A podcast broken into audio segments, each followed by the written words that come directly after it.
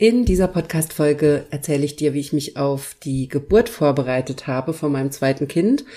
Und ich berichte dir auch mal, wie es bei mir aktuell so läuft, was ich gerade so mache.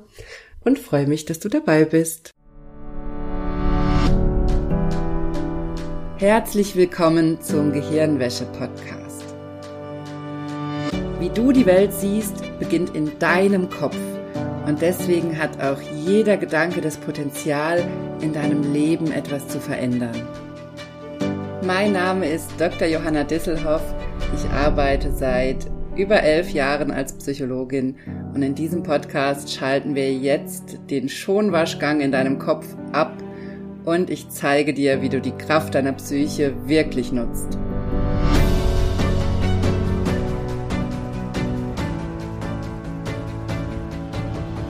Hallo, schön, dass du eingeschaltet hast. Ich freue mich sehr, dass du dabei bist und dass ich es endlich wieder schaffe, eine Podcast-Folge aufzunehmen. Vielleicht ist dir schon aufgefallen, dass es etwas ruhig war im Gehirnwäsche-Podcast in den letzten Wochen. Das tut mir auch echt leid, dass ich da nicht mehr Content liefern kann gerade. Aber wie du ja sicherlich mitbekommen hast, habe ich im Oktober, Ende Oktober ein Baby bekommen. Das Baby ist jetzt dreieinhalb Monate alt, fast vier Monate. Und natürlich ist hier noch das blanke Chaos. Und ich will schon seit Wochen diese Folge aufnehmen, wo ich mal über die Geburt berichte, weil ihr mich auf Instagram gefragt habt oder mir gesagt habt, ihr wollt da mal hören, wie das, wie ich das gemacht habe und was ich da auch an Hypnose-Tools genutzt habe und wie das alles gelaufen ist, auch so ein Geburtsbericht. Deshalb mache ich das jetzt endlich und freue mich auch total drauf. Und diese Folge habe ich seit Wochen in Planung. und gleichzeitig wollte ich auch einfach mal berichten, wie es aktuell so bei mir läuft weil natürlich hier mit Baby das blanke Chaos ist und ich bin überhaupt kein Fan davon, so zu tun, als wäre alles toll und so zu tun, als müsste nach außen auch immer alles toll aussehen und super aussehen und so, als wäre alles leicht und easy und schön und ich muss zugeben, mich triggert das auch immer so ein bisschen, wenn ich so auf Instagram oder TikTok solche Videos sehe von so perfekten Müttern und perfektem Haushalt und dann wird auch noch alles immer selbst gemacht und alles selbst gekocht und am besten noch der Teig für die Nudeln angerührt. und ich versinke hier im Chaos und deshalb finde ich so wichtig, dass man da auch mal ehrlich drüber spricht, dass die ersten Monate mit Baby natürlich toll sind und süß sind und ich liebe dieses Kind und es ist auch unsere Große ist auch so glücklich mit dem Baby und die ganze Familie ist glücklich mit dem Baby. Das ist total schön. Und dieses Baby ist auch unglaublich goldig. Aber es ist natürlich auch gleichzeitig unheimlich anstrengend. Und ich finde das immer so krass, dass man ja gleichzeitig oder einerseits als Mama, wenn man dieses Kind auf die Welt gebracht hat, selber eigentlich so eine große, so einen großen Eingriff auch hinter sich hat oder wie man das jetzt nennen mag. Also selber natürlich körperlich auch erstmal an seine Grenzen kommt und gleichzeitig sofort für so einen kleinen Mensch da sein muss und dafür sorgen muss, dass dieser kleine Mensch versorgt wird. Und das finde ich immer so eine krasse Kombi, wo ich jedes Mal denke, wenn man jetzt eine OP gehabt hätte, dann hätte man irgendwie zwei, drei Wochen mal Ruhe und Pause und könnte sich darauf konzentrieren, aber klar, als Mama auch nicht. natürlich trotzdem die Kinder hat. Oder als Papa natürlich genauso. Aber das finde ich eben so krass, dass man so eine krasse körperliche Sache mitmacht. Und was, glaube ich, auch vielen Menschen gar nicht bewusst ist, ist, dass es nach einer Geburt, wenn sich die Plazenta ablöst, im Körper eine tellergroße Wunde gibt in der Gebärmutter. Und das blutet ja auch noch wochenlang und so. Und das muss ja auch erstmal verheilen. Also man hat eine riesige innere Wunde, selbst wenn man jetzt keinen Kaiserschnitt hatte. Und muss aber gleich schon wieder so funktionieren. Also das finde ich immer sehr, sehr krass nach so einer Geburt. Und gleichzeitig funktioniert es aber irgendwie. Also ich finde es auch immer sehr erstaunlich, wie die Hormone dazu führen, dass man aber trotzdem dazu in der Lage ist, dass man mit dem wenigen Schlaf auskommt, dass man trotz dieser körperlichen Dinge, die da vorgehen in einem selber, für das Kind da sein kann. Und übrigens, wenn es bei dir nicht so war, wenn du zum Beispiel eine depressive Phase hattest nach der Geburt, wenn es dir sehr schlecht ging, wenn du einfach nicht so da sein konntest für das Kind, wie du es dir gewünscht hättest, auch dann, also da ist dann nichts falsch mit dir, ne? Auch das kann einfach passieren. Die Hormone können natürlich auch so einkicken, dass es uns richtig, richtig schlecht geht. Also auch da, wenn ich das jetzt so erzähle, heißt das nicht, dass wenn es bei dir anders war, mit dir irgendwas falsch ist. Leider passiert das in einem gewissen Prozentsatz der Fälle, dass man in so eine postnatale Depression rutscht oder man kann sogar in so eine postnatale Psychose auch rutschen.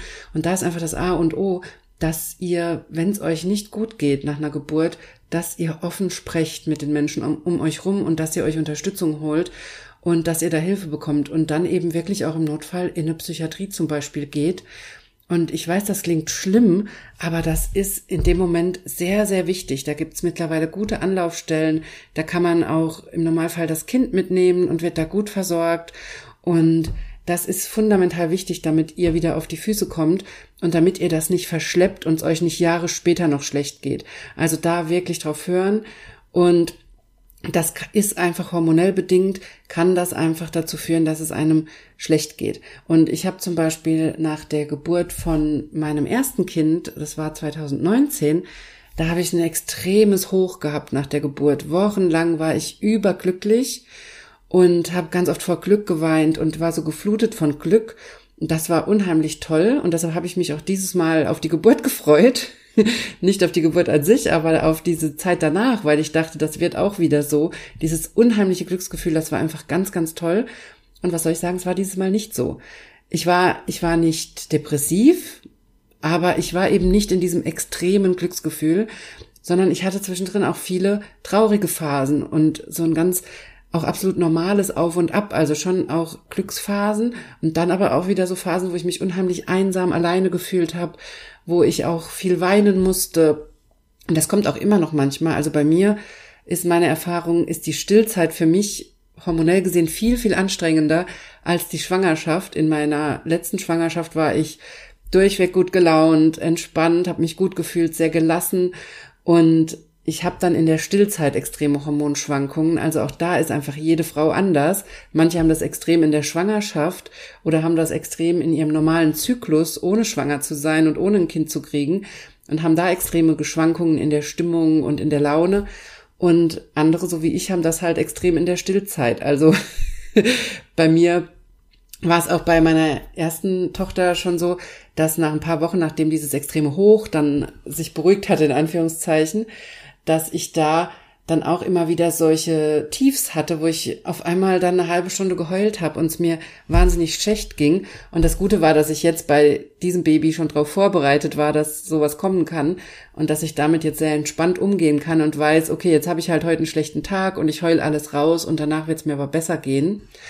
Und ich glaube, ich sage das ja auch im Podcast ganz, ganz oft, dass das Weinen unheimlich wichtig ist.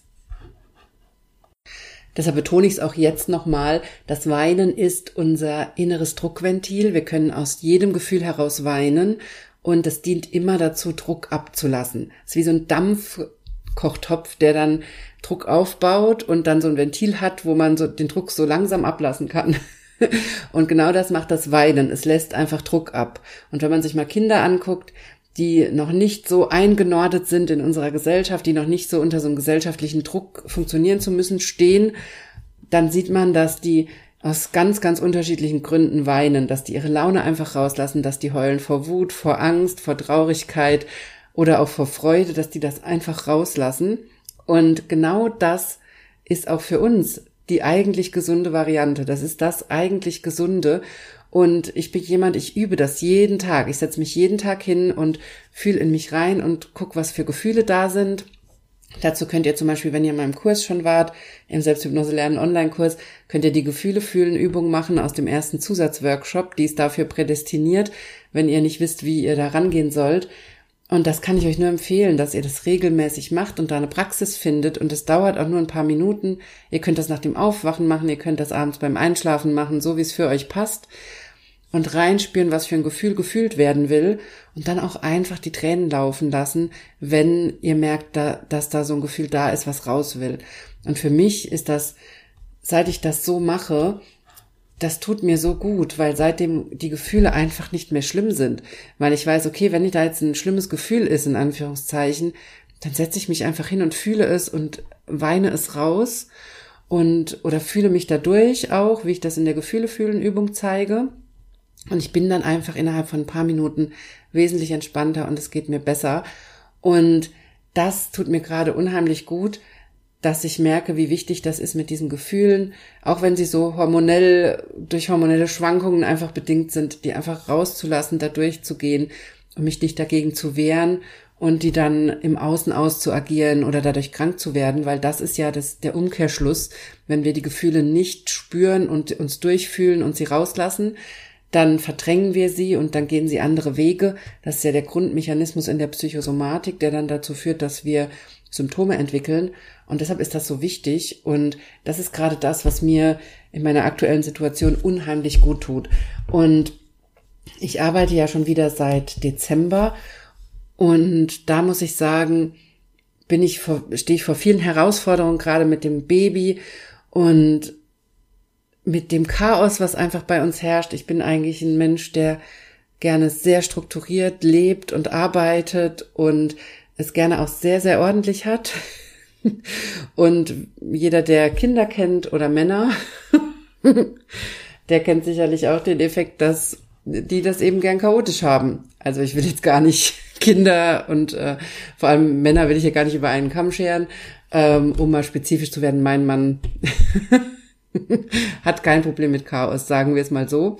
Und das ist für mich gerade eine große Herausforderung, da alles unter einen Hut zu bringen und auch trotzdem mich gut zu fühlen und trotzdem auch arbeiten zu können, obwohl es hier so chaotisch ist, weil ich an dem Chaos an sich nicht so viel ändern kann. Natürlich kann ich aufräumen, das machen wir auch regelmäßig, aber jeder, der Kinder hat, kennt das. Eine Viertelstunde später sieht's wieder aus, als hätte eine Bombe eingeschlagen.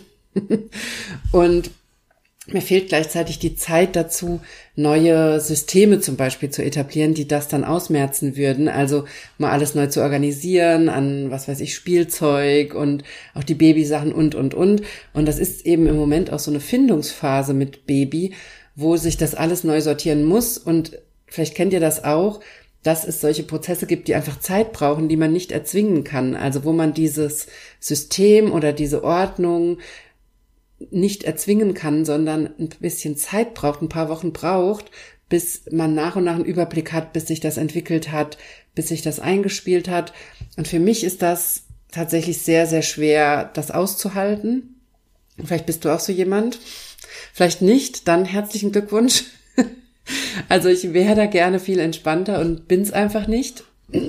Aber was mir, wie gesagt, sehr dabei hilft, ist, da wirklich auf täglicher Basis Gefühle zu fühlen, das rauszulassen, auch drüber zu sprechen und auch zu akzeptieren, dass es gerade so ist. Also auch das Thema Akzeptanz ist was, was ich gerade auch sehr viel üben darf, sagen wir es mal so. um da gut durchzukommen. Und gleichzeitig, was mir gerade unheimlich gut tut, ist wieder zu arbeiten. Also mit meinen Klientinnen wieder zu arbeiten in meinen 1 zu 1 Sitzungen, da freue ich mich richtig drauf. Das tut mir einfach unheimlich gut, mich mit anderen Themen zu beschäftigen, wieder in diese Themen reinzukommen. Und da merke ich gerade, wie sich auch ganz viele Ideen entwickeln. Da wird es auch dieses Jahr sehr wahrscheinlich einige neue Workshops mit mir geben, weil ich gerade so vor Ideen sprühe und so Lust habe, Workshops zu halten. Und da freue ich mich riesig drauf. Also ich merke, wie da auch ganz, ganz viel sich entwickelt und entsteht. Und das glaube ich übrigens auch, weil ich keine negativen Gedanken darüber habe, über Arbeiten mit Baby zum Beispiel. Also ich mache mir da oder versuche mir da keinen Stress zu machen, wenn das Baby jetzt zum Beispiel einen ganz schlechten Tag hat, un unheimlich brüllt, unheimlich an mir hängt oder so, dann verschiebe ich einfach Termine.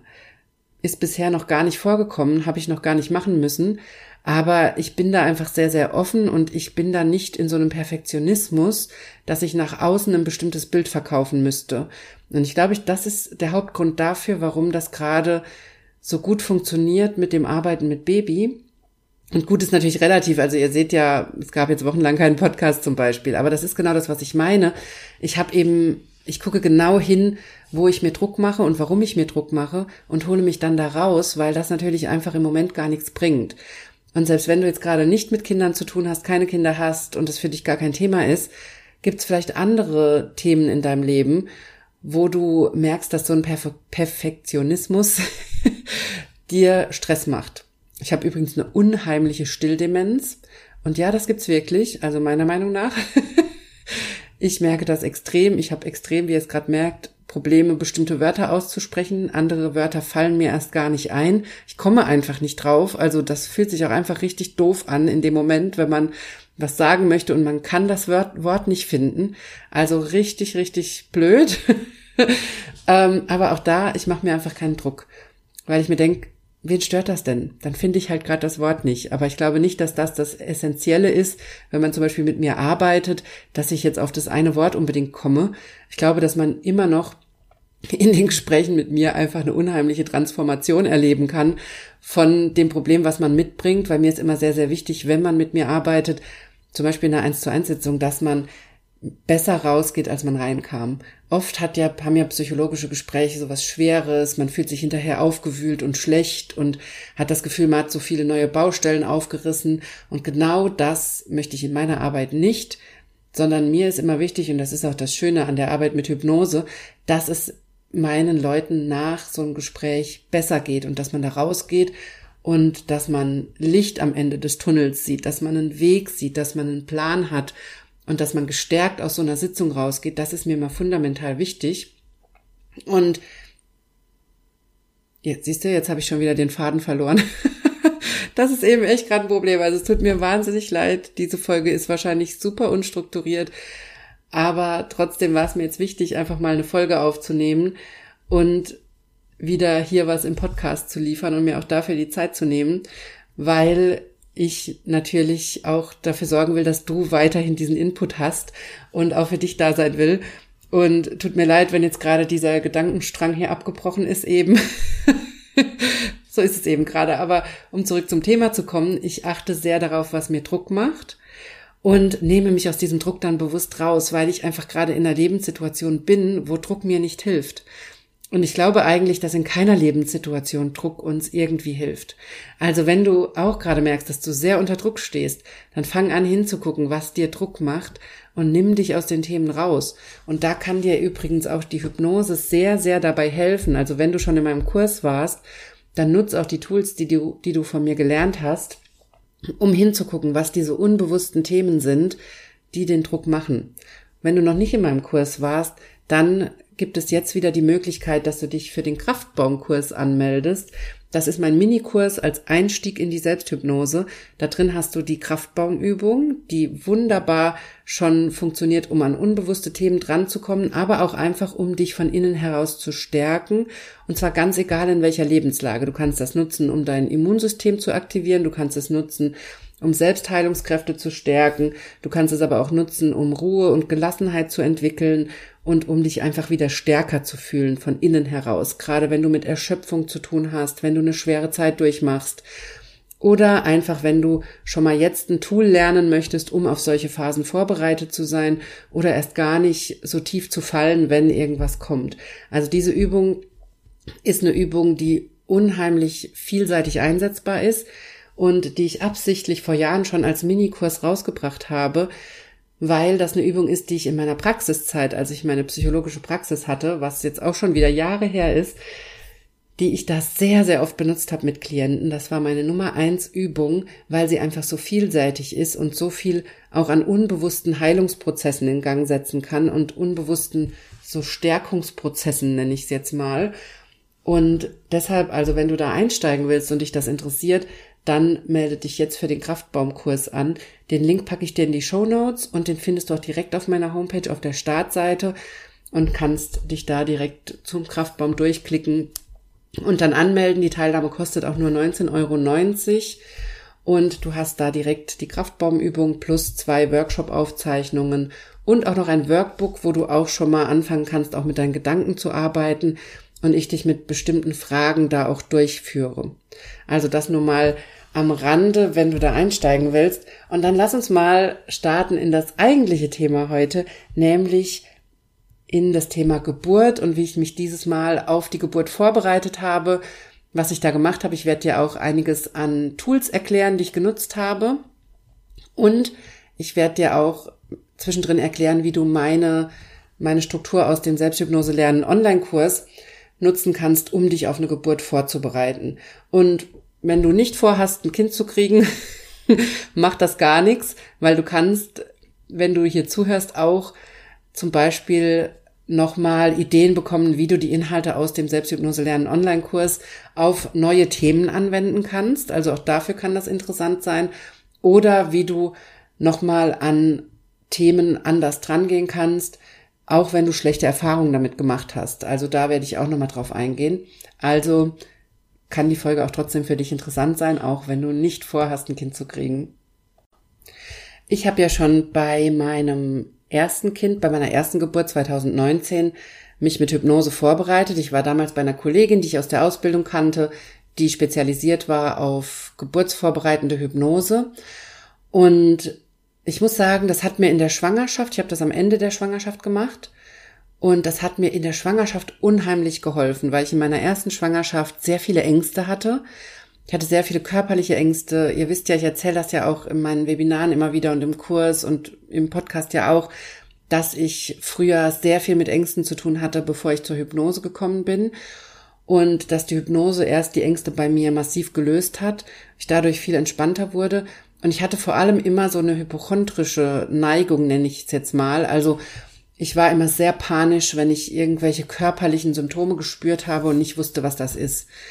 Und das habe ich mit Hypnose extrem gelöst und da ging es mir viel, viel besser.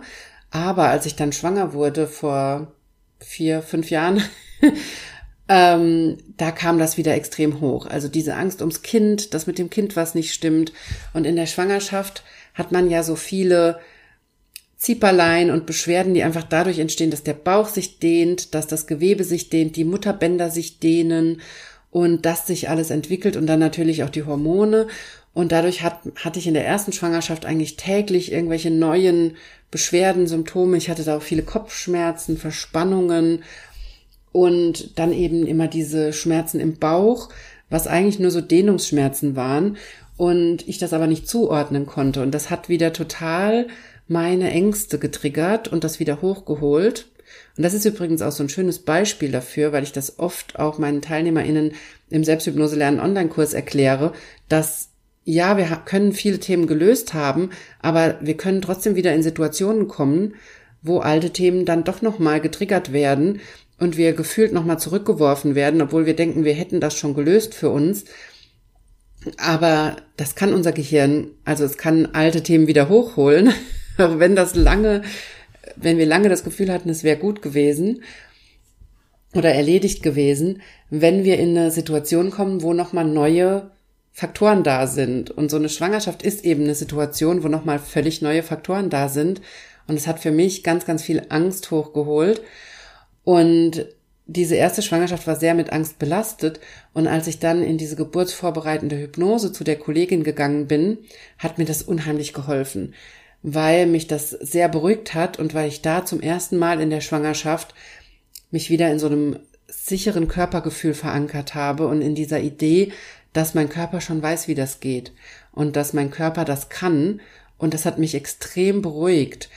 Und deshalb kann ich dir das auch nur empfehlen, wenn du mit solchen körperlichen Ängsten zu tun hast oder wenn du auch gerade in der Schwangerschaft große Ängste hast, dass du dir da Unterstützung holst Du kannst gerne in meinen Kurs kommen, aber du kannst natürlich auch gerne dir vor Ort Unterstützung suchen. Und da hat mir also diese geburtsvorbereitende Hypnose sehr dabei geholfen. Aber, und jetzt kommt's, bei der Geburt war ich dann extrem enttäuscht oder nach der Geburt war ich dann extrem enttäuscht, weil ich starke Schmerzen hatte bei meiner ersten Geburt. Ich musste eingeleitet werden. Ich war davon sehr überrumpelt von dieser Einleitung, weil ich hatte mir einfach die Geburt anders vorgestellt. Ich dachte, das geht so entspannt los mit leichten Wehen und steigert sich dann und dann fährt man irgendwann gemütlich ins Krankenhaus. Und dann kommt eben das Kind ganz auf natürliche Weise zur Welt. Und dann musste ich eingeleitet werden, weil das Fruchtwasser knapp war. Und ich war eigentlich bei einem Routinetermin bei meiner Ärztin und dann hieß es, oh, das Fruchtwasser ist knapp, bitte gleich in die Klinik fahren. Und dann habe ich noch gehofft, dass in der Klinik vielleicht die Ärzte sagen, nee, nee, alles gut, Sie können wieder heimfahren. Aber die Ärztin in der Klinik hat gesagt, nee, also entweder wir leiten heute ein oder morgen. Das können Sie sich aussuchen, aber nach Hause fahren geht nicht mehr. Und dann habe ich gesagt, okay, dann können wir es auch gleich anfangen. Und da war ich aber sehr überrumpelt und ich hatte große Angst vor der Einleitung. Im Nachhinein muss ich sagen, das ist nichts, wovor man Angst haben muss. ich hatte aber große Angst. Also ich sage das dazu, weil ich muss sagen, im Nachhinein war es nix, hätte ich mich nicht so verrückt machen müssen. Ich hatte dann, ich hatte zwar starke Schmerzen, weil die Wehen sehr schnell losgingen, aber ich, das Kind war aber auch sehr schnell da. Also das ist ja immer relativ. Und was ich dazu sagen muss, mein großer Fehler war es, dass ich im Vorgespräch in der Klinik angegeben hatte, dass ich eine natürliche Geburt möchte, so natürlich wie möglich. Und dadurch waren die nicht darauf vorbereitet, mir irgendwelche Schmerzmittel zu geben oder eine PDA oder sonst was. Und dann ging das durch die Einleitung irgendwann alles so schnell, dass das auch nicht mehr möglich war. Und ich sage das deshalb dazu, nicht um dir irgendwie Angst zu machen, sondern im Gegenteil, damit du einfach nicht diesen Fehler machst. ich würde das nie wieder so machen, in der Klinik zu sagen, ich will eine natürliche Geburt so natürlich wie möglich. Ich habe auch beim zweiten Kind beim Vorgespräch dann direkt gesagt, ähm, ich will die Geburt so unnatürlich wie möglich. Also diesmal kriege ich alles. alles, was geht, weil ich einfach nicht den Fehler machen wollte, dass die nicht vorbereitet sind. Ich habe im Endeffekt nichts davon gebraucht, aber ich erkläre auch gleich, wie ich diesmal gemacht habe und mich dieses Mal vorbereitet habe. Aber nur für dich, falls du schwanger bist oder irgendwann planst, Kinder zu haben, nutz die Möglichkeiten der modernen Medizin. Sei nicht so dumm wie ich. und sag sowas im Voraus. Du kannst immer noch in dem Moment sagen, du willst das dann nicht. Wenn du dann keine PDA willst oder wenn du dann keine Schmerzmittel willst oder oder oder, kannst du immer noch sagen, nee, brauche ich nicht, will ich nicht, will das so durchziehen. Völlig in Ordnung, verstehe ich auch total. Ich verstehe auch diesen Ehrgeiz, den man da vielleicht hat, den habe ich ja auch gehabt. Aber im Nachhinein muss ich sagen, diese Schmerzen, die machen bei mir zumindest, die machen mir nachträglich Angst ich bin in dem Moment gut da durchzukommen und ich komme da gut durch, aber ich krieg dann danach Angst. Und das ist was, was nicht sein muss. Und ich habe da immer so einen extremen Ehrgeiz und weigere mich dann manchmal aus solchen Gründen da dann die Schmerzmittel zu nehmen oder so. Und da muss ich sagen, da bin ich jetzt beim Thema Geburt völlig davon weg, weil das ist Quatsch. Da ist die moderne Medizin wirklich eine große Hilfe und nutzt sie einfach. Sei nicht so wie, wie will ich das nennen? Ähm, ja, sei einfach nicht so wie ich in der Hinsicht. Und nimm einfach, was du angeboten kriegst und denk nicht, du musst es irgendwie so natürlich wie möglich durchziehen. Auf gar keinen Fall. Und übrigens an dieser Stelle will ich auch dazu sagen, wenn du dich für einen Kaiserschnitt entscheidest, einfach nur, weil du Angst hast, Bedenken hast oder so ein Bauchgefühl hast, dann mach das, bitte. Mach es so, wie es sich für dich richtig anfühlt. Lass dich auf, lass dir da auch von niemandem reinquatschen, sondern lass dich beraten von deinen Ärztinnen und Ärzten oder von deiner Hebamme. Aber lass dir nicht von anderen noch reinquatschen, die da irgendwie eine eigene Meinung haben, aber die kein, die dafür nicht qualifiziert sind, sage ich jetzt mal. Weil da hat jeder irgendeine Meinung, aber du musst für dich entscheiden, wie du das machen willst. Und das finde ich das Allerwichtigste. Und um zurückzukommen jetzt zu meinem eigentlichen Bericht. Ich habe durch diese Geburtserfahrung bei meinem ersten Kind, da ist alles gut gelaufen. Das war eine gute Geburt und ich habe mich danach auch unheimlich stark gefühlt, weil das hat in mir so eine erstens ja dieses Hoch ausgelöst, wie ich schon erzählt habe. Ich habe mich so unheimlich gut gefühlt danach. Ich war auch fit nach der, Ge der Geburt. Ich konnte direkt aufstehen, ins Zimmer laufen und und und. Also das hat bei mir das hat alles super funktioniert, aber trotzdem, weil ich solche Schmerzen hatte und so eine Angst vor der Einleitung, habe ich hinterher so an der Hypnose gezweifelt, weil ich ja damals auch schon eine Hypnosepraxis hatte, schon zwei, drei Jahre als Hypnosetherapeutin gearbeitet habe und trotzdem solche Schmerzen erlebt habe und das Gefühl hatte, dass diese Hypnose-Tools mir nicht geholfen haben oder nicht richtig funktioniert haben. Und das hat mich danach erstmal in so eine Phase geschickt, wo ich extrem mit Hypnose gehadert habe, weil ich es nicht verstanden habe, wieso meine Klientinnen so tolle Ergebnisse kriegen in der Arbeit mit mir und mit Hypnose und ich selbst solche Schmerzen hatte in der Geburt und das Gefühl hatte, es hat mir nicht geholfen und diese Tools haben nicht funktioniert. Und das hat mich wirklich in so eine Abwärtsspirale, was die Hypnose betrifft, gebracht.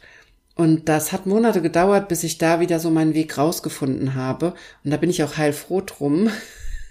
Denn sonst gäbe es jetzt meinen Kurs nicht und meine Kraftbaumübung nicht und all das, was ich seitdem aufgebaut habe. Und dann kam ich an den Punkt, wo ich dann zum zweiten Mal schwanger war letztes Jahr und das alles wieder hochgekommen ist und ich wieder gemerkt habe, dass ich oder dann auch ja einfach realisiert habe, ich weiß nicht, wie ich es machen soll. Ja, die Geburt ist gut gelaufen, mir ging es danach gut, ich hatte keine größeren Schäden, ich hatte keine größeren Probleme. Dem Kind ging es gut, es ist alles wirklich bilderbuchmäßig gelaufen. Ich war auch wirklich in einer ganz, ganz tollen Klinik. Übrigens, falls ihr im Rhein-Main-Gebiet oder in der Pfalz wohnt, ich kann euch die Klinik in Kirchheim-Bolanden wirklich sehr, sehr empfehlen. Wirklich absolute Herzensempfehlung. Wenn ihr im Umkreis wohnt, wo das erreichbar ist, guckt sie euch an, geht dahin zu einem Vorgespräch. Das ist eine unheimlich tolle Klinik. Ich bin da unglaublich gut behandelt worden im Kreissaal. Ich habe da keinerlei Gewalt unter der Geburt erfahren. Ich habe da das, die Erfahrung gemacht, dass sehr auf mich geachtet wurde und auf das, was mir wichtig ist. Ganz tolle Hebammen sind da am Start, ganz tolle Ärztinnen und Ärzte. Man wird da unheimlich gut betreut. Auch nach der Geburt wird sich sehr gut um einen gekümmert. Man kriegt sehr viel Unterstützung und Hilfe. Wir hatten jedes Mal die Möglichkeit, ein Familienzimmer zu nehmen, so dass mein Mann auch für ein paar Tage da sein konnte. Und das war wirklich eine unheimlich tolle Erfahrung. Also das als kleiner Shoutout dazwischen.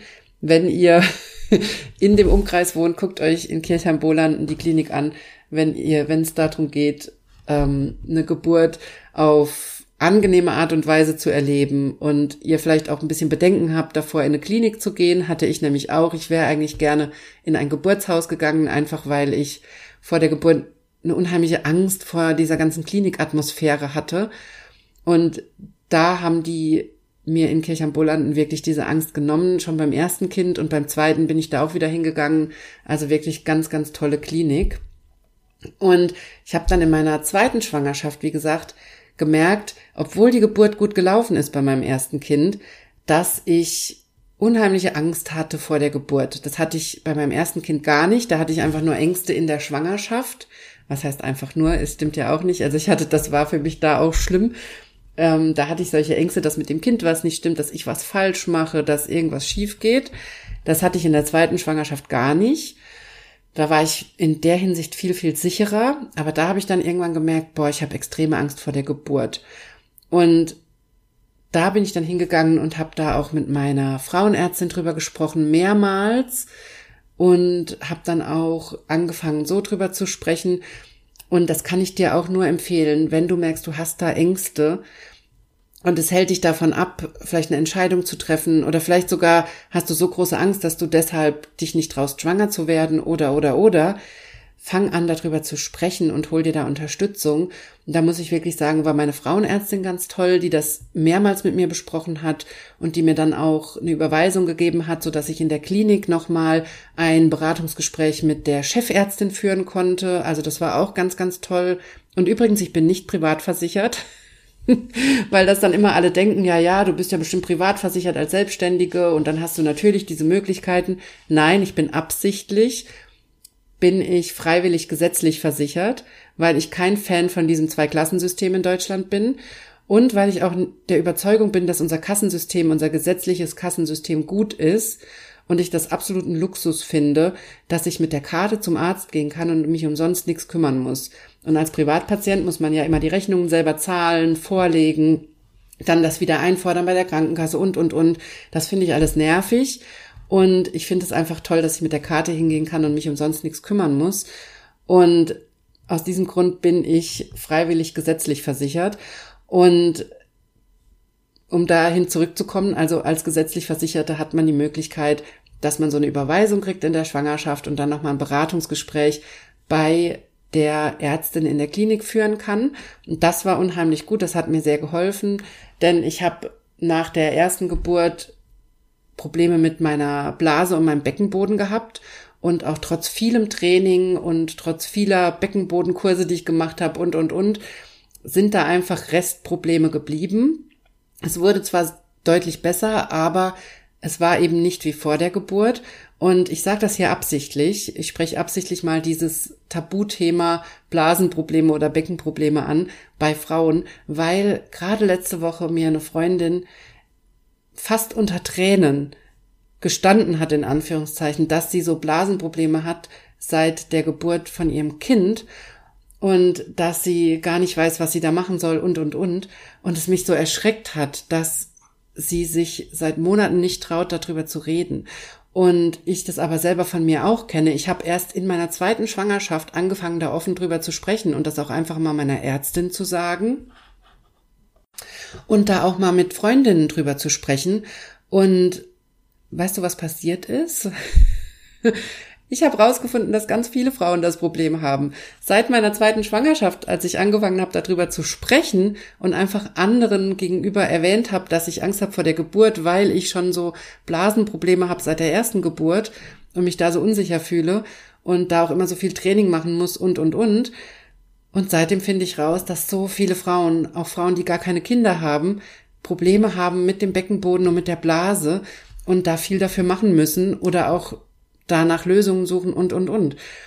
Und deshalb habe ich mir vorgenommen, das auch einmal hier im Podcast anzusprechen, dieses Thema, weil es nach wie vor so ein Tabuthema ist und man denkt, man müsste nach der Geburt oder einfach auch als Frau, die älter wird, immer noch so funktionieren wie mit 20. Nein, musst du nicht. Du musst nach der Geburt nicht den Top-Körper haben, du musst auch nicht gleich fit und gesund sein und du darfst auch einfach wie nennen wir das jetzt, körperliche Beschwerden oder körperliche Zeichen dafür haben, dass dein Körper das geleistet hat. Einfach weil er älter wird oder auch weil du da ein Kind geboren hast.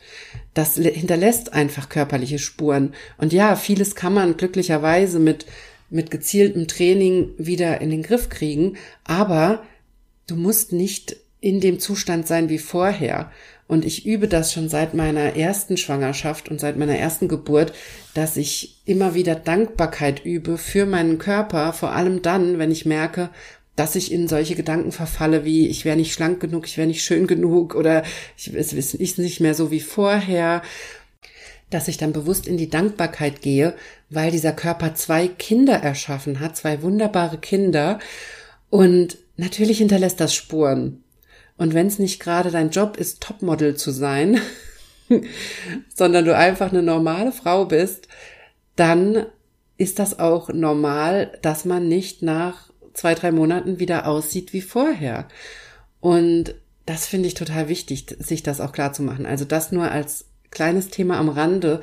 Es ist normal, dass durch das Älterwerden einerseits oder auch durch sowas wie Schwangerschaften und Geburten dein Körper sich verändert und eben nicht mehr so funktioniert wie vorher. Und dafür muss man sich nicht schämen. Und gleichzeitig weiß ich aber, dass ich mich selbst bis letztes Jahr dafür sehr geschämt habe und damit niemandem groß drüber gesprochen habe, wirklich nur im ganz, ganz kleinen Kreis. Und als ich dann mein, mein Schweigen gebrochen habe und durch diese Angst vor der zweiten Geburt angefangen habe, darüber zu sprechen, dass ich einfach Angst habe vor einer zweiten Geburt, weil ich Angst habe, dass diese Probleme schlimmer werden, dass ich da vielleicht noch mehr Beschwerden kriege. Und seit ich das Schweigen gebrochen habe, so viel Unterstützung bekommen habe durch meine Frauenärztin, dadurch die Möglichkeit hatte, dann in der Klinik nochmal ein Gespräch zu machen mit der Chefärztin, die mich nochmal sehr genau beraten hat dazu, was die Vor- und Nachteile von einer natürlichen Geburt und von einem Kaiserschnitt sind und was die Folgen sein können bei beiden Varianten, so dass ich dann wirklich eine gute Entscheidungsgrundlage hatte, ob ich mich jetzt für einen Kaiserschnitt oder nochmal für eine natürliche Geburt entscheide. Und auch hier wieder an der Stelle, ich habe mich dann für eine natürliche Geburt entschieden, dadurch, dass ich gut aufgeklärt war und einfach viele Informationen hatte und auch wusste, was man hinterher machen kann, falls sich meine Symptomatik verschlimmert. Also das war für mich sehr, sehr hilfreich. Aber wenn du dich an der Stelle für einen Kaiserschnitt entscheidest, auch gut. Ich kann es sehr gut nachvollziehen, wirklich.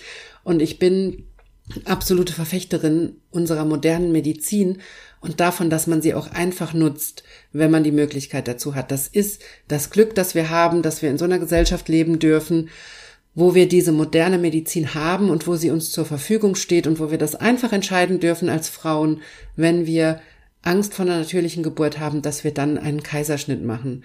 Und da unterstützen dich auch dann unterstützt sich ja unser System dabei und das finde ich auch wirklich das Gute, dass wir uns das aussuchen dürfen als Frauen und das finde ich unheimlich beruhigend. Also wenn du dich für Kaiserschnitt entscheidest, du hast, machst damit nichts falsch, meiner Meinung nach. Hör auf dein Bauchgefühl und mach es so, wie du es für richtig hältst. Und übrigens, ich höre es auch immer wieder von Frauen, die dann einen Kaiserschnitt machen mussten, weil irgendwie ein Geburtsstillstand da war oder weil das Kind sich nicht richtig gedreht hat, weil es bei der Geburt Komplikationen gab. Und da höre ich immer wieder, dass dann so ein Gefühl da ist von sich nicht richtig als Frau fühlen oder so ein Gefühl haben von, das hat nicht geklappt bei mir auf natürlichem Wege, mit mir stimmt was nicht oder so, so eine Art von Gefühl. Und da kann ich dir nur empfehlen, wenn sowas bei dir noch da ist, wo du dich deswegen schlecht fühlst oder wo du merkst, da ist sowas unverarbeitet nach der Geburt, dass du da wirklich hinguckst. Das kannst du sehr, sehr gut mit Hilfe von Selbsthypnose angucken. Oder natürlich auch gerne im Eins zu eins mit mir. Also melde dich da auch gerne zu einem Vorgespräch an, wenn du mit mir so ein Thema aufarbeiten möchtest. Das ist mit Hypnose wirklich sehr, sehr einfach, solche Themen aufzuarbeiten. Auch wenn du, du eine traumatische Geburt erlebt hast oder wenn du einfach merkst, die Geburt ist noch so unverarbeitet und du hast da Dinge erlebt, die dir immer noch nachgehen, wo du dich immer noch schlecht fühlst, wo du immer noch in eine Wut reinkommst oder in der Angst oder wo du einfach merkst, das Thema ist nicht abgeschlossen, dann kann ich dir wirklich nur empfehlen, nutze die Chance, hol dir Hilfe und verarbeite das. Wir können das gerne zusammen machen, melde dich gerne zu einem Vorgespräch mit mir an, wenn du das mit mir angehen möchtest. Mit Hypnose ist es wirklich sehr, sehr einfach und auch nicht schlimm, solche Dinge nachzuverarbeiten. Es ist emotional, ja, weil das ist Teil dieser Arbeit, das ist das Wichtige am Nachverarbeiten, dass es emotional nachverarbeitet wird, denn es sind genau bestimmte Emotionen, die, die nochmal gefühlt werden wollen oder gesehen werden wollen, damit du dann loslassen kannst. Und danach wird's aber unheimlich leichter, wenn du diese sozusagen feststeckenden Emotionen durch arbeitest und löst und danach fühlst du dich gelöst und viel, viel besser. Also das ist das Wichtige bei solchen Erlebnissen, dass wenn man merkt, da hängt dir noch, da hängt mir noch was nach, dass man das nochmal in Hypnose anguckt und wirklich guckt, was ist das, was ich bisher noch nicht gesehen habe dran oder was ist das, was ich noch brauche, damit ich es loslassen kann. Also das ist ganz, ganz wichtig und das kann man nicht unbedingt immer alleine. Also deshalb Melde dich gerne bei mir, wenn du das angucken möchtest und vor allem hol dir Unterstützung, wenn du merkst, das ist noch nicht verarbeitet. Denn ganz ehrlich, eine Geburt ist keine Kleinigkeit. Das ist ganz normal, dass einem das noch nachgeht und dass man da Unterstützung bei der Verarbeitung braucht. Und meine zweite Geburt, ich werde auch gleich noch darauf eingehen, wie ich mich bei der zweiten Geburt dann im Endeffekt darauf vorbereitet habe, meine zweite Geburt, die lief so krass gut und die ging so schnell und mit so wenig Schmerzen, dass ich ein paar Tage später erstmal nachverarbeiten musste, wie gut das gelaufen ist. Und das klingt jetzt vielleicht absurd, aber auch wenn Dinge extrem gut gelaufen sind, kann uns das schocken, weil wir es nicht erwartet haben vielleicht und kann noch mal eine Nachverarbeitung brauchen, dass wir noch mal da ankommen dass es so gut gelaufen ist, weil wir vorher gedacht haben, dass es viel schlimmer wird oder wir auf was ganz anderes vorbereitet waren.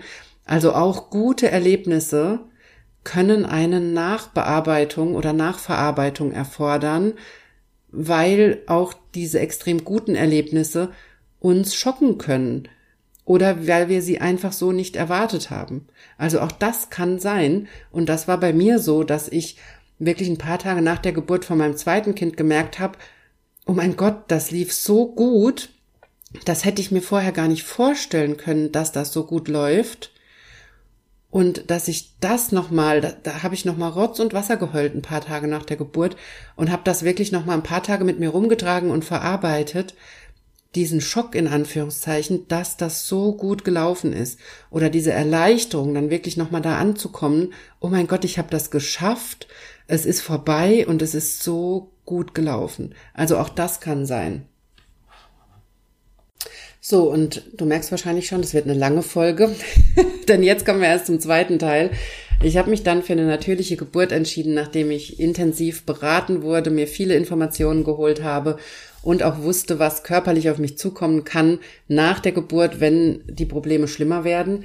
Bisher, toi toi toi, ist alles gut. Ich habe die üblichen Blasenprobleme und muss da wieder eben viel trainieren jetzt. Aber auch das wird schon besser und da bin ich im Moment sehr, sehr positiv gestimmt. Also das ist bisher alles gut gelaufen. Und ich habe mich da, wie gesagt, dann für die natürliche Geburt entschieden. Und da hat mich dann, das habe ich so, ich glaube, sechs Wochen vor der Geburt hatte ich das Beratungsgespräch oder acht Wochen davor, so glaube ich in dem Dreh. Also es war relativ spät und habe dann beschlossen, okay, ich mache eine natürliche Geburt und soweit das eben geht, ne, soweit man das entscheiden kann.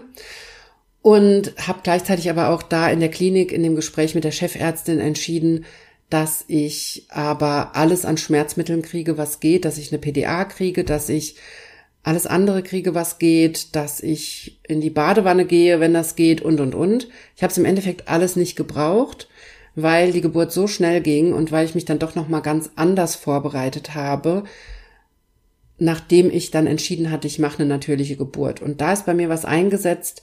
Da habe ich gemerkt, okay, jetzt packt mich doch noch mal der Ehrgeiz als Hypnose-Expertin zu gucken, was da noch geht an Techniken und wie ich eine gute Geburt haben kann, ohne diese Schmerzmittel und alles, obwohl ich auf alles vorbereitet war und auch dazu bereit war, das zu nehmen diesmal, hat mich da nochmal so der Ehrgeiz gepackt, rauszufinden, wie ich mich auf die Geburt vorbereiten kann, damit ich da gut durchkomme.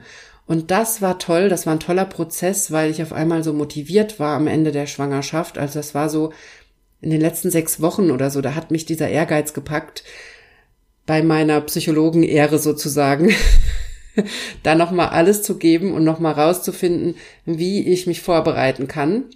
Und was ich eh schon vorher gemacht hatte, war meine Schritte aus meinem Selbsthypnose-Lernen Online-Kurs zu nutzen, um mich auf die Geburt vorzubereiten. Und ich sag's hier einmal, damit du es für dich nutzen kannst, wenn das für dich interessant wird. Ich habe eine Zielvision gemacht. Das ist ja, das zeige ich euch ja schon im ersten Workshop im Kurs.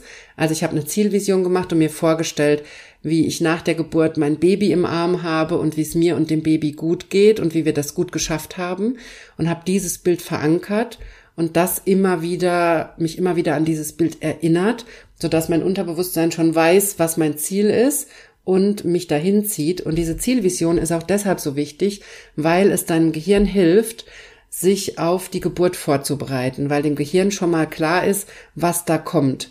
Also natürlich ist das unserem Körper schon völlig klar, aber es hilft dann auch den Teilen des Gehirns, die von unserem Körper so ein bisschen abgetrennt sind, sozusagen, sich auf diese Geburt vorzubereiten und dann nicht in so einen Widerstand zu gehen während der Geburt, sondern den Körper machen zu lassen. Also dabei kann die Zielvision sehr helfen. Und das ist auch der Grund, warum ich immer sage, dass ihr die Zielvision machen sollt, wenn eine OP ansteht oder irgendein Eingriff in den Körper. Ich mache das auch, wenn es nur eine Impfung ist. Weil das ist ein Eingriff in den Körper und da kann unser Körper und auch unser Gehirn sehr in den Widerstand gehen und da kann es uns sehr schlecht gehen, alleine dadurch, dass das Gehirn nicht darauf vorbereitet war. Und deshalb ist die Zielvision immer so wichtig bei solchen Dingen. Also das habe ich oft gemacht, immer wieder diese Zielvision, immer wieder in das Bild gegangen, wie ich mein Baby im Arm halte und wie es uns beiden gut geht und wir das gut überstanden haben. Dann habe ich meine inneren Helfer dazu geholt. Und das sind ja auch Techniken, die ihr aus meinem Kurs kennt und die ihr im Kurs lernt. Also ihr könnt da neue Helfer finden für die Geburt.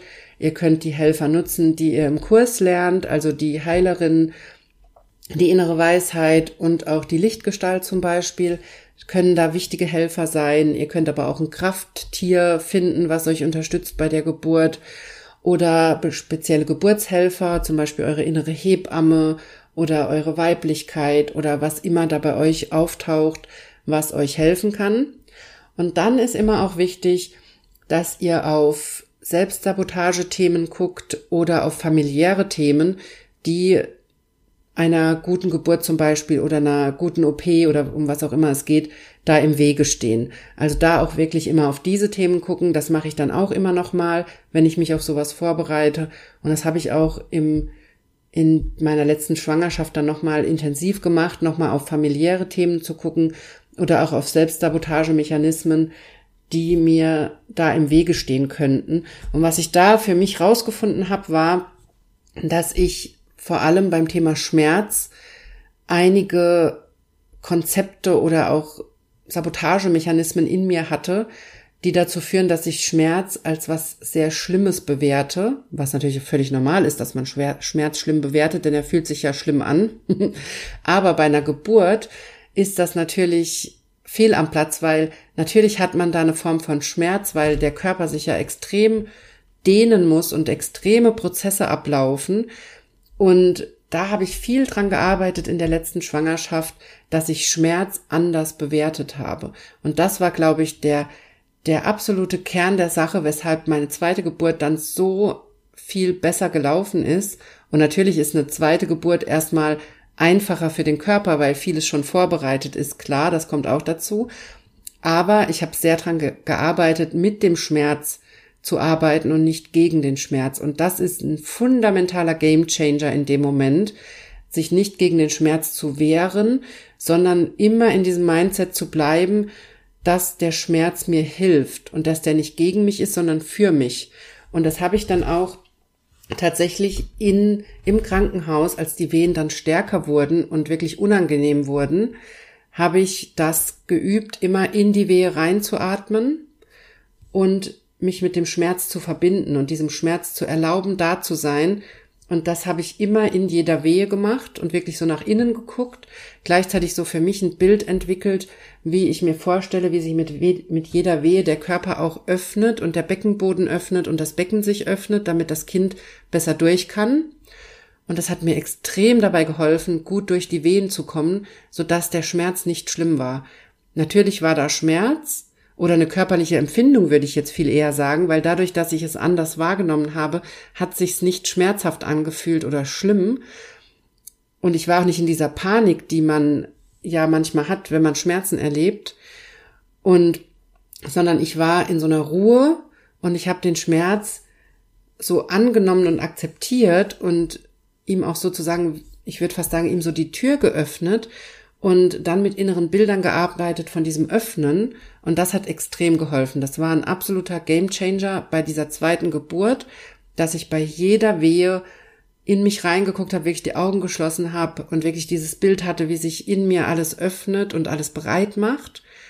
Und immer gedanklich geübt habe bei jeder Wehe, dass der Schmerz nur das Öffnen ist also ich erkläre das jetzt so, damit ihr das für euch nutzen könnt, wenn eine Geburt anstehen sollte. Oder damit ihr eine Idee kriegt, wie ihr euch darauf vorbereiten könnt. Also das war die Nummer eins Technik, die ich für mich sozusagen neu entwickelt habe am Ende meiner zweiten Schwangerschaft, als mich da so dieser Psychologen-Ehrgeiz gepackt hat. ähm, dass ich nochmal wissen wollte, wie kann das anders gehen? Und dadurch, dass ich nochmal drauf geguckt habe, was hat mich bei der ersten Geburt da ausgehebelt? Also warum haben diese Techniken nicht funktioniert? Und das war vor allem meine Bewertung von Schmerz. Also da habe ich extrem gearbeitet und dran gearbeitet dann, als ich das erkannt habe, dass meine Bewertung von Schmerz das Problem war, in Anführungszeichen. Und da bin ich dann auch nochmal hingegangen und habe mich mit neuen Techniken beschäftigt und das hat mir, glaube ich, dabei geholfen, dann diese eigene Technik für mich zu entwickeln mit diesem Bild des Öffnens und diesem, ich habe dann wirklich in jeden Schmerz reingeatmet, also in jede Wehe reingeatmet und und mit jeder Atmung auch dieses Öffnen geübt und das hat einen extremen Unterschied gemacht. Und dahin gekommen bin ich dadurch, dass ich dann nochmal am Ende der Schwangerschaft wirklich, es war glaube ich wirklich vier Wochen vor der Geburt, nochmal an einem Atemtechnik-Workshop mitgemacht habe, der speziell auf Geburtsatmung ähm, praktisch abgezielt hat, also wo es wirklich darum ging, Atemtechniken zu erlernen für die Geburt. Und tatsächlich waren das ganz andere Atemtechniken, als ich die aus dem Geburtsvorbereitungskurs kannte. Und das hat mir sehr dabei geholfen, da nochmal entspannter zu werden und mich sicherer zu fühlen, weil ich diese Atemtechniken gelernt habe. Der Workshop war übrigens von Poppy Child. Das ist eine Engländerin, die ihr findet ihr auf Instagram oder falls ihr sie nicht findet, ähm, schreibt mir eine E-Mail, dann schicke ich euch den Link. Der Kurs bei ihr hat mir da wirklich sehr geholfen, nochmal mich sicher zu fühlen. Und dann habe ich angefangen, diese Techniken, die sie da im Kurs zeigt, das war nur eine Stunde Workshop, also das war wirklich toll und das war auch überhaupt nicht teuer, also kann ich euch sehr empfehlen, das zu machen. Und das habe ich dann angefangen, jeden Abend vorm Einschlafen zu üben, diese Atemtechniken. Und dadurch sind dann nach ein paar Tagen bei mir diese Bilder entstanden vom Öffnen und vom, und dadurch hat sich auch nochmal mein Umgang mit Schmerz komplett verändert. Und ich habe da nochmals sehr viel mich damit beschäftigt, wie ich mit Schmerz anders umgehen kann. Also das war wirklich so ein Prozess in den letzten Wochen der Schwangerschaft, wo ich da ganz viel Wert drauf gelegt habe und mich täglich damit beschäftigt habe, mit diesen Bildern, mit diesem At mit diesen Atemtechniken und sich dann sozusagen meine eigene Übung für mich entwickelt hat, wie ich mit jeder Wehe in diese Vorstellung dann gehe mit dem Öffnen. Und das habe ich wirklich jeden Abend schon geübt. Also ich habe dann jeden Abend vorm Einschlafen diese Atmung geübt und geübt, in mein Becken zu atmen und mir dann schon vorgestellt, das war, glaube ich, auch noch entscheidend, es kam irgendwann die Vorstellung dazu, dass das Baby sich von selber durch den Geburtskanal schiebt. Also dass jede Wehe das Baby schon schiebt und dass das Baby auch selber sich dadurch schiebt. Also so, dass ich das Gefühl hatte, mein Körper macht das und ich muss eigentlich mich nur öffnen und ich muss nur unterstützen, indem ich diese Bilder habe und indem ich mir vorstelle, dass das Baby sich dadurch schiebt. Aber ich muss nichts tun. Und das war für mich eine entscheidende Einstellung, sage ich jetzt mal, und eine entscheidende, ein entscheidendes Bild, weil das mir sehr viel Ruhe gegeben hat und sehr viel Körpersicherheit auch, weil ich dadurch in das Gefühl gekommen bin, mein Körper macht das, mein Baby macht das und nicht ich muss das machen, weil ich weiß ja gar nicht, was ich machen muss. Man ist ja, eine Geburt ist ja so eine Naturgewalt und ich bin gleichzeitig davon überzeugt, dass der Körper das selber kann und es gibt auch mittlerweile den Ansatz von verschiedenen Hebammen auch oder Geburtshelfern, die sagen, dass dass das auch sein kann, dass das Baby sich selber durchschiebt, also dass der Körper das so macht, ohne dass man pressen muss. Und gleichzeitig habe ich trotzdem bei der Geburt am Ende ein paar Mal gepresst und hatte Presswehen, aber wirklich nicht viele. Und es ging unheimlich schnell. Und das führe ich auf jeden Fall. Natürlich kommt das einerseits dadurch, dass der Körper schon vorbereitet ist, aber ich glaube, es ging auch deshalb so schnell, weil ich so mit diesen Bildern geübt habe und dadurch gar nicht in diese Panik geraten bin, was ich jetzt machen muss oder dass ich jetzt schlimm pressen muss oder sonst was, sondern ich das immer wieder geübt habe, da dem Körper die Kontrolle zu geben. Ich glaube, das ist ein entscheidender Schritt für eine gute Geburt, dass man das übt, dem Körper die Kontrolle zu geben und nicht selber zu meinen, man müsste da irgendwie was entscheiden oder so, und natürlich auch ganz wichtig, das zu machen, was die Hebammen und GeburtshelferInnen einem da während der Geburt sagen und darauf zu hören, das ist natürlich auch noch ein wichtiger Teil. Aber hier berichte ich ja erstmal davon, was ich anders gemacht habe diesmal. Das war wirklich für mich dieser wichtige Schritt, mit Schmerz anders umgehen und ganz, ganz oft visualisieren, wie sich alles öffnet und das dann auch das, das vorher visualisieren ist einfach dazu wichtig, damit es dann funktioniert, wenn die Wehen kommen, damit du es dann schon geübt hast und dann mit den Wehen anders umgehen kannst. Und das war für mich der absolute Gamechanger, weil ich dieses Mal auf die Wehen ganz anders vorbereitet war und mich dieser Wehenschmerz nicht so umgehaut hat, umgehauen hat wie in der ersten Geburt. Also in der ersten Geburt war ich völlig überwältigt davon, welche Schmerzen so eine Wehe auslösen können. Und deshalb war ich da nicht vorbereitet. Und in der zweiten Geburt hatte ich auch am Schluss intensive, starke Wehen, aber kein extremes Schmerzempfinden, weil ich anders damit umgegangen bin. Und gleichzeitig habe ich das aber gemerkt, also ich hätte extreme Schmerzen haben können, wenn ich das nicht so geübt hätte. Also ich habe schon gemerkt, dass das nicht einfach nur jetzt dadurch war, weil es die zweite Geburt war, sondern ich hatte auch starke Wehen, aber ich hab den, bin mit dem Schmerz anders umgegangen.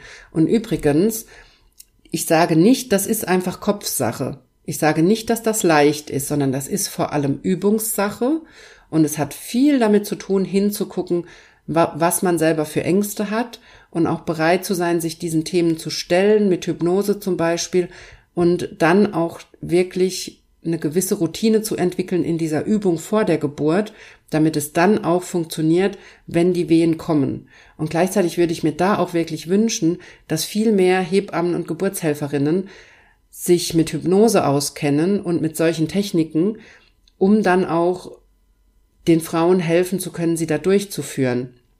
Denn selbst wenn du das viel übst, kann es natürlich passieren, dass du in dem Moment so in Panik gerätst, dass es dann doch nicht funktioniert. Und so war es, glaube ich, bei meiner ersten Geburt, dass ich einfach durch die Einleitung so in Panik war, dass dann diese Techniken trotzdem nicht funktioniert haben. Aber gleichzeitig ich auch nicht so gut vorbereitet war wie jetzt bei der zweiten Geburt. Und da kann es dann natürlich extrem helfen, wenn jemand dabei ist, der selber sich mit diesen Techniken auskennt und dann helfen kann, da wieder reinzufinden. Also deshalb hoffe ich, dass diese Techniken, sei es Hypnobirthing und auch Atemtechniken, gut, Hebammen haben natürlich viele Atemtechniken, aber auch diese Visualisierungstechniken und alles, was da helfen kann, dass das noch viel, viel mehr Einzug hält in die Kliniken und in die Kreissäle. Also das war mal die wirklich dieser Game Changer, also die Technik, die ich genutzt habe, die wirklich einen massiven Unterschied gemacht hat, sobald die Wehen stärker wurden und wo ich gut durch die Wehen gekommen bin. Und dann hatte ich zum Glück auch noch am Ende meiner Schwangerschaft, als ich da, als ich da so motiviert war, jetzt Techniken zu finden und mich anders vorzubereiten, die Kammtechnik entdeckt. Vielleicht kennt ihr das schon. Das habe ich über TikTok auch entdeckt, über ein TikTok-Video von einer Hebamme die das gezeigt hat. Da nimmt man einen Holzkamm zum Beispiel, so mit so dicken Zinken. Ich hatte sowieso so einen. Und bei jeder Wehe, wenn die Schmerzen stark werden, drückt man mit der Hand auf die Kammzinken äh, und drückt sich diesen Kamm praktisch in den Handballen. Und das führt dazu, dass das Gehirn ein bisschen abgelenkt wird von dem Schmerz im Bauch oder durch die Wehe und durch diesen Schmerz in der Hand dann die Schmerzspitzen so ein bisschen abgemildert werden. Und dazu gibt's auch Videos und Anleitungen, das findet ihr, wenn ihr danach sucht. Und diese Kammtechnik, die hat wirklich extrem gut mir geholfen. Ich habe mir dann tatsächlich einfach meinen Kamm, ich habe mir so ein kleines Täschchen gepackt für einen Kreissaal, wo auch mein Mann Bescheid wusste, das brauche ich, da sind die Sachen drin, die ich vielleicht im Kreissaal brauche. Was ich da übrigens auch immer drin habe, sind Aconitum-Kügelchen. Also für alle die, die sich mit Homöopathie mal beschäftigen möchten. Aconitum hat mir bei der ersten Geburt auch sehr geholfen, mit den Schmerzen besser umzugehen und so die Schmerzspitzen so ein bisschen zu nehmen. Und ähm, ich glaube, ich habe Aconitum D12, falls das jemanden interessiert. Ich habe mich früher im Studium sehr mit Homöopathie beschäftigt. Mittlerweile benutze ich es kaum noch. Aber für starke Schmerzen ist wirklich Aconitum ein tolles Mittel. Und das hatte ich dabei und ich weiß gar nicht, was noch in meinem, ich glaube, ein Haargummi war noch in meiner, in meinem Kliniktäschchen so ein kleines Notfallset. Und ähm, da wusste auch mein Mann, dass er das dann mitbringen muss oder wo das ist, damit er das dann holen kann. Und da habe ich dann irgendwann gesagt, okay, ich brauche jetzt den Kamm, als die Wehen stärker wurden und habe dann zusätzlich eben, als das wirklich starke Wehen wurden, immer diesen Kamm mir in den Handballen gedrückt, immer wenn die Schmerzspitze kam. Und das hat extrem gut funktioniert. Also das ist wirklich auch eine sehr, sehr tolle Technik. Das habe ich auch vorher ein paar Mal geübt, damit ich wusste, wie ich den Kamm halten muss und wie ich da drücke. Und das hat wirklich toll funktioniert. Und mein Mann hatte vorher Bedenken, dass ich mich damit vielleicht verletze oder so, weil ich dann zu fest drücke. also auch da ist nichts passiert. Ich habe natürlich, man nimmt natürlich, es gibt auch spezielle Geburtskämme, aber ich habe einfach meinen Kamm genommen, der ist aus Holz und der hat so abgerundete Zinken. Das ist so ein grober Lockenkamm und der war dafür super und das müsst ihr natürlich gucken, dass ihr einen Kamm nehmt, der jetzt euch nicht den kompletten Handballen zerfleddert, ne? Das ist ja wohl hoffentlich klar. Und diese Technik war ganz, ganz toll. Und dann wurde mir im Kreissaal, haben die Hebammen irgendwann, als es auf die Geburt dann zuging und als es ernst wurde, dann haben die gesagt, ob die mir mal Lachgas geben sollen. Und das hatte ich auch schon von einer Freundin gehört, dass das extrem geholfen hat bei den Wehen. Und dann habe ich, dann habe ich erst so, hm, nee, brauche ich glaube ich nicht, wegen meinem Kamm und meinen Visualisierungstechniken. Und irgendwann dachte ich dann, ach ja, sicher ist sicher. Ich wollte ja nicht den Fehler machen wie bei der ersten Geburt. Also habe ich gesagt, ja, ja, macht mal, macht das mal bereit, damit es da ist. Und dann habe ich das auch genommen, weil ich dachte, bevor ich jetzt noch lange warte, dann nehme ich es jetzt einfach, bevor es dann so schlimm wird und dann geht's nicht mehr oder wie ich das eben bei der ersten Geburt erlebt hatte. Und dann habe ich angefangen, das Lachgas zu nehmen und ich muss sagen, dass ich am, die ersten paar Wehen dachte, dass mein Kamm besser funktioniert hat.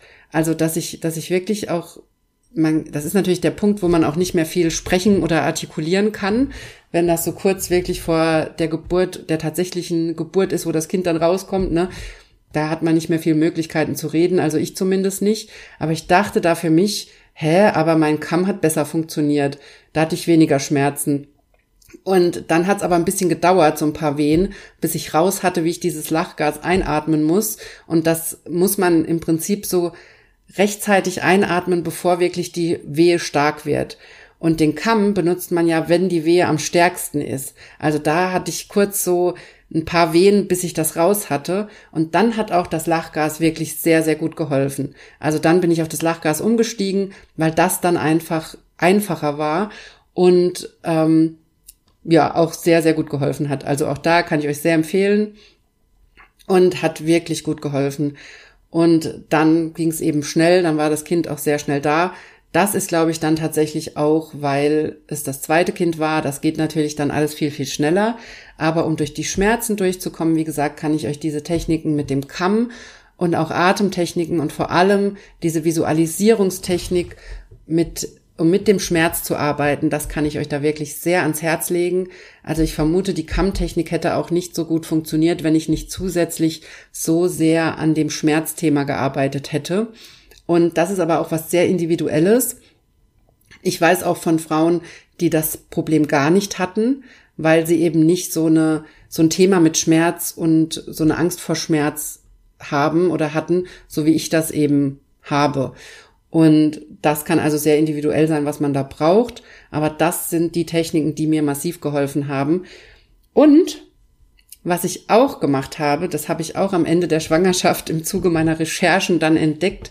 Da habe ich irgendwo den Tipp gehört, dass man sich eine Geburtsplaylist macht mit Liedern, die man gerne hört, die einem gut tun, die einen in eine gute Stimmung, in eine entspannte Stimmung bringen oder auch in eine motivierte Stimmung, je nachdem, was du brauchst. Und da habe ich mir eine Playlist zusammengestellt mit einfach schönen Liedern und teilweise auch witzigen Liedern, wo ich dachte, das wäre witzig, wenn das im Kreissaal kommt. und dann habe ich angefangen, diese Playlist in den Wochen vor der Geburt täglich zu hören, immer wieder so nebenbei und immer wieder dabei zu tanzen und fröhlich zu sein und aber auch immer die Atemtechniken damit zu kombinieren, die ich in diesem Workshop gelernt hatte. Und gleichzeitig mir bei den Liedern immer wieder vorzustellen, wie das, Gehir wie das Kind praktisch von selbst, wie ich es eben schon gesagt habe, mit jeder Wehe durch den Geburtskanal geschoben wird und wie die Geburt so von selber passiert. Also das sind so die Dinge, die ich dann verknüpft habe mit dieser Musik und bewusst immer beim Hören dieser Playlist schon an die Geburt gedacht habe, aber auf eine sehr entspannte und beruhigende Art und Weise. Und dann habe ich im Kreissaal auch die Musik angemacht das fanden übrigens die Hebammen und auch der Arzt, der dabei war, die fanden das ganz toll, die waren total begeistert und haben hinterher gemeint, warum machen wir das nicht viel öfter? Und waren auch total begeistert von meiner Playlist. Und das habe ich dann laufen lassen und das hat auch sehr, sehr gut getan. Das hat mich sehr beruhigt, weil dadurch bei mir auch so eine gute Stimmung da war.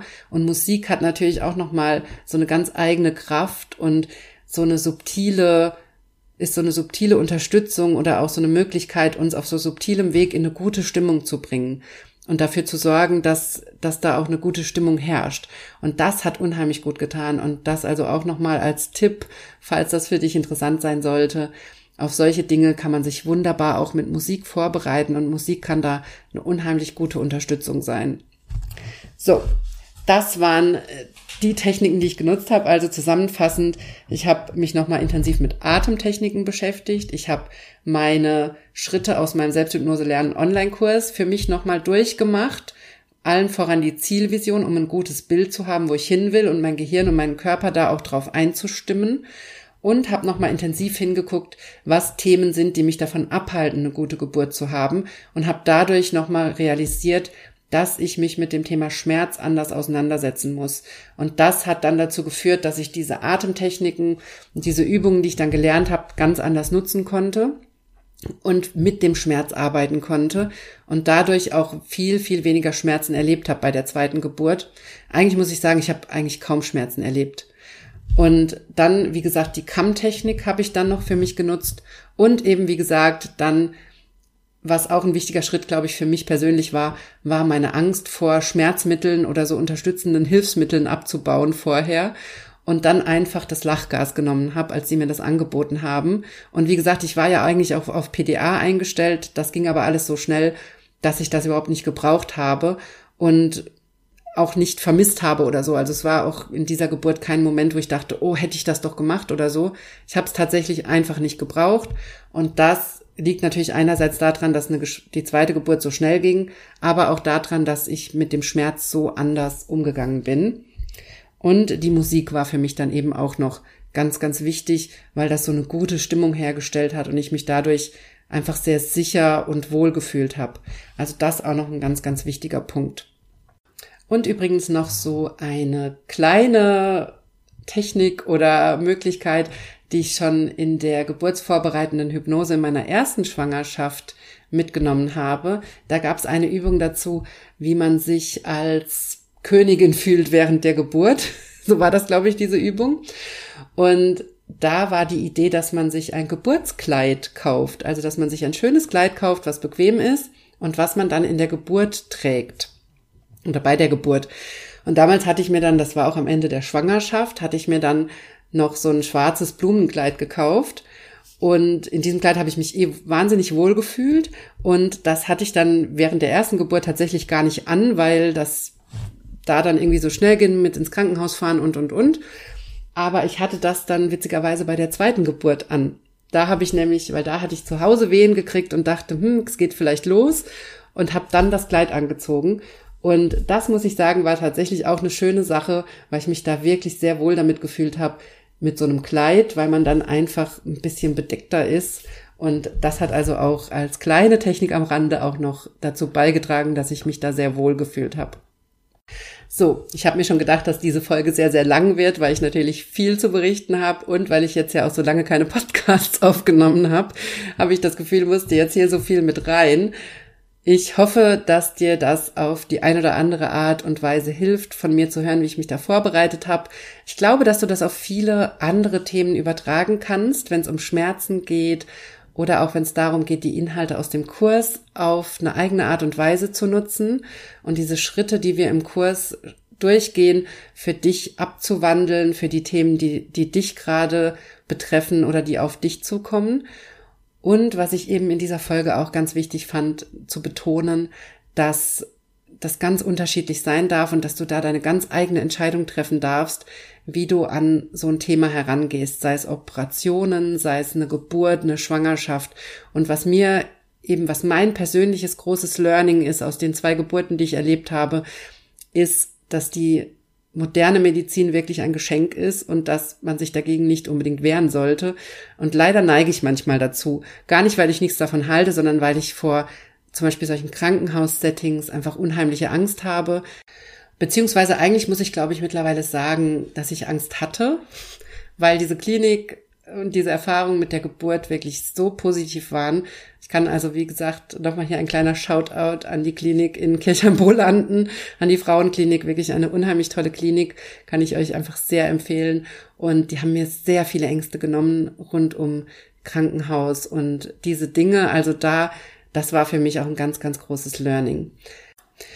Und Quintessenz dieser Folge ist, glaube ich, vor allem, dass es sich unheimlich lohnt, sich mit den Themen zu beschäftigen, die uns Angst machen und dass es sich auch unheimlich lohnt, hinzugucken, was unsere Psyche eigentlich tatsächlich leisten kann.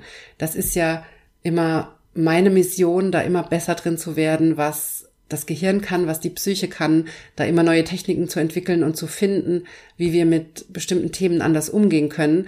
Und das war für mich so ein neues, wahnsinniges Erlebnis, wo ich gemerkt habe, welche unheimliche Kraft das hat, wenn man sich mit Themen wie Schmerz und solchen Dingen nochmal intensiv beschäftigt und da wirklich guckt, was kann die Psyche da, was können Visualisierungen da unterstützen, was können bestimmte Hypnosetechniken, Atemtechniken da ausrichten. Also das war für mich wirklich nochmal ein absoluter Augenöffner. Und wenn du Lust hast, da einzusteigen in diese Welt der Visualisierung und der Selbsthypnose, dann komm sehr, sehr gerne in meinen Kraftbaumkurs. Der Kurs ist aktuell geöffnet. Du kannst dich für 19,90 Euro zu diesem Kurs anmelden, bekommst meine Kraftbaumübung, die du nutzen kannst, um dich wieder energiegeladener zu fühlen, um dich ruhiger, entspannter, gelassener zu fühlen, aber die du auch nutzen kannst, um zum Beispiel dein Immunsystem zu aktivieren, oder deine Selbstheilungskräfte, denn das wissen wir mittlerweile aus wissenschaftlichen Studien, dass Selbsthypnose da einen sehr, sehr positiven Effekt aufs Immunsystem hat und auch auf hormonelle Prozesse. Also auch dafür ist diese Übung sehr, sehr gut geeignet und kann da unterstützend dabei helfen. Und dazu möchte ich dich herzlich einladen, wenn du Lust hast, mit mir in das Thema Selbsthypnose einzusteigen, dann komm gerne in den Kraftbaumkurs. So, wenn du bis hierhin zugehört hast, dann freut mich das sehr. Ich weiß, diese Folge war, glaube ich, chaotischer als sonst und auch für mich schwieriger aufzunehmen, weil ich wirklich merke, ich habe diese Stilldemenz und mir fehlen die Worte oder ich verliere dann auch so den Faden in den Sätzen, die ich bilde. Also ich hoffe, es war trotzdem hörbar und ich hoffe, du kannst trotzdem viel für dich mitnehmen. Ich freue mich auf jeden Fall sehr, dass ich jetzt endlich wieder eine Folge für dich aufgenommen habe und es wieder eine neue Podcast-Folge gibt. Und dann hören wir uns, sobald ich wieder dazu komme, eine neue Folge aufzunehmen. Und ich hoffe, dass das sehr, sehr bald ist. Und bis dahin, wie gesagt, sehen wir uns im Kraftbaumkurs oder auch bald wieder im Selbsthypnose lernen Online-Kurs. Ich freue mich sehr, dass du dabei warst und wir hören uns bald wieder hier im Podcast. Bist du bereit herauszufinden, was du mit der Kraft deiner Psyche wirklich erreichen kannst? Dann melde dich jetzt zu meiner Kraftbaumübung an. Der Kraftbaum ist eine Selbsthypnoseübung, die du unglaublich vielfältig einsetzen kannst und alle Infos dazu findest du auf meiner Homepage unter www.drjohannadisselhoff.de und in den Show Notes.